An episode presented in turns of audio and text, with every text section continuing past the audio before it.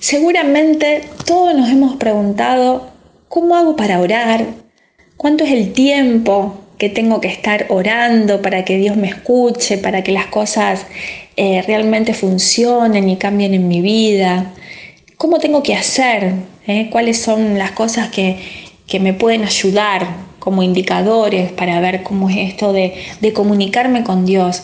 Y claro que cuando nosotros vamos encontrando este, este, este poder maravilloso de la oración y vamos viendo que la oración es algo, eh, es la comunicación con el Señor como un amigo, contándole las cosas que nos pasan, sabiendo que estamos con Él y que Él nos escucha, que podemos hablarle, que podemos ser sinceros en, en todo lo que estamos sintiendo.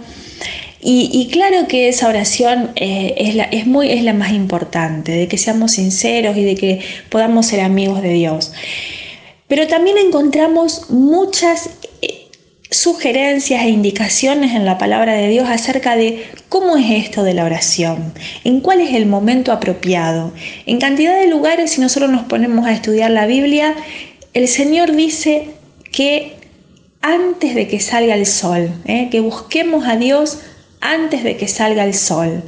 En los salmos también, busqué al Señor esto de, la madrugada, ¿no? cuando está todo en silencio, el Señor se apartaba a la montaña, Jesús siendo Dios, se apartaba a la montaña de madrugada y estaba ahí mucho tiempo buscando a Dios. En ese tiempo es un tiempo privilegiado, porque estamos, eh, todo está quieto, todavía aún no ha comenzado nada, ni los pájaros han comenzado a cantar, todo está dormido, todo está tranquilo, entonces nuestra mente está también eh, más apropiada para escuchar al Señor. Esta es una primera cosa que el Señor nos sugiere, que podamos buscarlo desde muy temprano, que podamos hacer este esfuerzo de levantarnos temprano para buscar a Dios. También eh, Dios nos marca el tiempo ¿eh? ¿Cuánto es el tiempo? El tiempo a veces eh, uno dice, bueno, el tiempo tiene que ser el que sea necesario hasta que realmente pueda escuchar a Dios. Pero hay algo que Dios le dice a sus discípulos cuando les pidió que estuvieran orando en el momento que iba a ser él, eh, en su pasión, que iba a ser entregado en, en la cruz. Les dijo, no han podido estar por lo menos una hora orando. Aquí también tenemos una sugerencia, una indicación del Señor. ¿No han podido estar por lo menos una hora? Esto de por lo menos estar una hora, ¿no? De bueno, después si, si puede ser más mejor, pero a veces em, no debemos, o sea, no debemos conformarnos que, bueno, no, yo cinco minutos cuando voy tomando el desayuno. El Señor nos marca de este tiempo por lo menos una hora, por lo menos una hora de estar con Él, de tener tiempo, de alabarlo, de pedirle, de estar eh, leyendo su palabra. También los discípulos le preguntaron al Señor, enséñanos a orar, enséñanos a orar. Y Jesús les dio el modelo que también nos deja como modelo a nosotros del Padre nuestro. Y si nosotros nos ponemos a investigar y a, fijarnos todas las cosas, las cosas que están incluidas en el Padre Nuestro, nos va a ayudar mucho a nuestra oración diaria, a la forma de encontrar a Dios, a no decirlo como algo repetido que a veces ni siquiera sabemos lo que estamos diciendo. Porque primeramente Dios nos dice, que, veamos a este Padre, a este Padre, que, que veamos a este Padre poderoso, que está por sobre todas las cosas, por sobre lo que nos está pasando, que es más fuerte, que es más grande, que es infinitamente eh, más poderoso y más grande que cualquier situación y cualquier dificultad que nosotros podamos estar teniendo. Esta mirada hacia el Padre nos hace inmediatamente también tener esa mirada de nosotros como sus hijos. Cuando nosotros nos podemos ver como sus hijos, puedo sentirme hijo de Dios, esta mirada de mí mismo también cambia. Puedo sentirme amado, puedo sentirme valorado, puedo sentirme heredero de todas las bendiciones y las maravillosas cosas que Dios tiene, que Dios ha creado y que Dios ha hecho para mí su hijo, su hija. Esto nos da una, postura ya diferente en, cualquier cosa que nos pueda estar pasando. Entonces, cada vez que nosotros tenemos una situación, primero este Padre nuestro, este Padre que, que, ya me ubica en otra dimensión. Él es papá poderoso, Él es mi papá todopoderoso y mi situación es muy pequeñita al lado de su poder. Yo soy insignificante y tan chiquitita y tan pequeñita al lado de esta dimensión, de esta creación, de esta maravilla de Dios.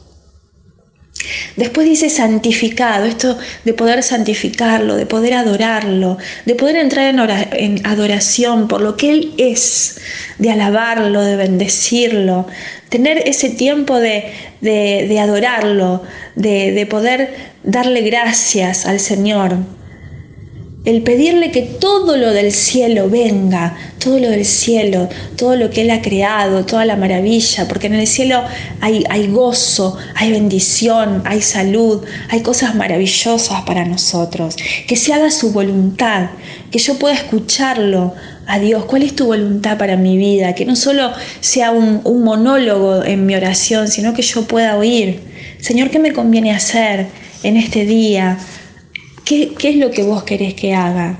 Te pido que me guíes, te pido que me orientes.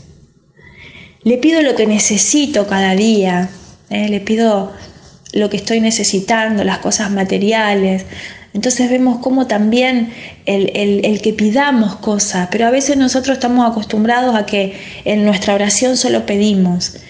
Y primeramente tenemos que también reconocer a este Dios, darle gracias, adorarlo, el buscar también, nosotros vemos que en el Padre Nuestro está también esto de revisar nuestro corazón, de revisar nuestro corazón si, si hay alguna cosa que no está en el orden de Dios, de poder pedir perdón, de poder perdonar, de revisar nuestras motivaciones, nuestros sentimientos más profundos y ponerlos ahí a la luz del Padre para que Él los purifique, para que Él los sane, para que Él los cambie, para que Él los transforme, para que pueda ser de ese día, de cada día, un, fluir en mi corazón, un día nuevo, un encuentro con Él el, orar también de que no nos deje caer en la tentación, que nos libre del mal, que no nos deje caer en las cosas que, que son nuestras debilidades, que sabemos que nos cuestan y que necesitamos de Él, que necesitamos de su fortaleza,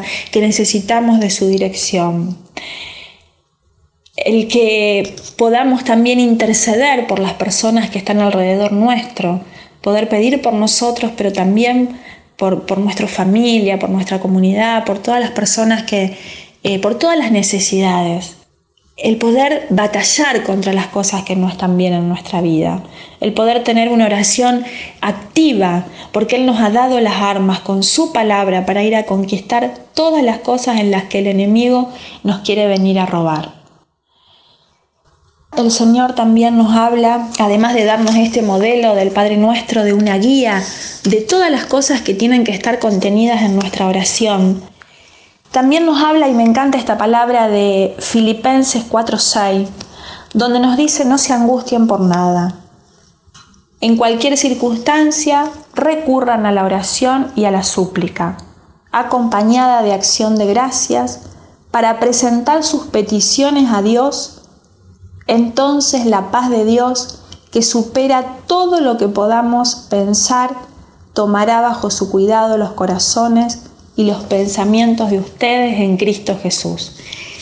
El Señor nos, nos motiva a más, Aquí esta oración que nosotros tuvimos, como decía, no antes de que salga el sol, esta oración donde estuvimos no menos de una hora, esta oración donde, donde dimos gracias, donde estamos alabando a Dios, donde sabemos todas las bendiciones que Dios quiere para nosotros, pero además que lo podamos llevar al resto de nuestro día, que en nuestro día podamos estar todo el tiempo, como dice esta palabra, eh, sin angustiarnos por nada y que en cualquier circunstancia que aparezca podamos estar dando gracias, podamos estar pidiendo, podamos estar eh, diciéndole a Dios, mira Señor, ayúdame, te pido, te doy gracias mientras, mientras vamos a caminar, mientras estamos eh, buscando a los chicos a la escuela en el auto, mientras estamos cocinando las mujeres, mientras estamos limpiando, mientras estamos trabajando, que en todo momento yo creo que esto Si, si realmente eh, nos preguntaran qué es la felicidad, yo creo que esto es, el, secreto de, de la felicidad, de poder ser felices,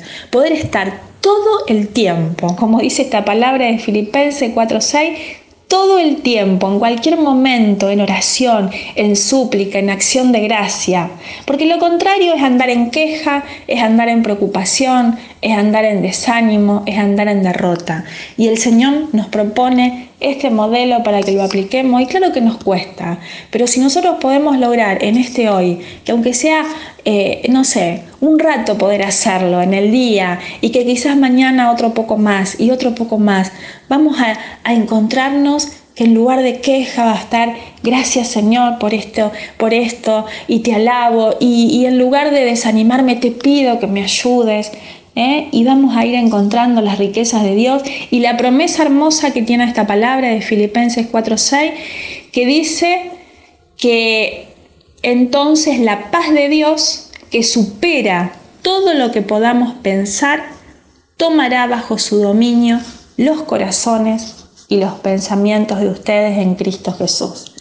Miren qué hermoso que podamos vivir esto en este día y cada día, de que nuestro corazón, o sea, todo lo que todo lo que sintamos y todo lo que pensamos por esta oración y por esta actitud que, nos propone esta palabra, todos nuestros pensamientos estén guiados, cuidados por el Señor. Poder pensar como Él, poder sentir como Él, poder actuar como Él y por supuesto nuestra vida empezará a florecer y a ir cada día de bendición en bendición y en libertad como es la voluntad de nuestro Padre amado.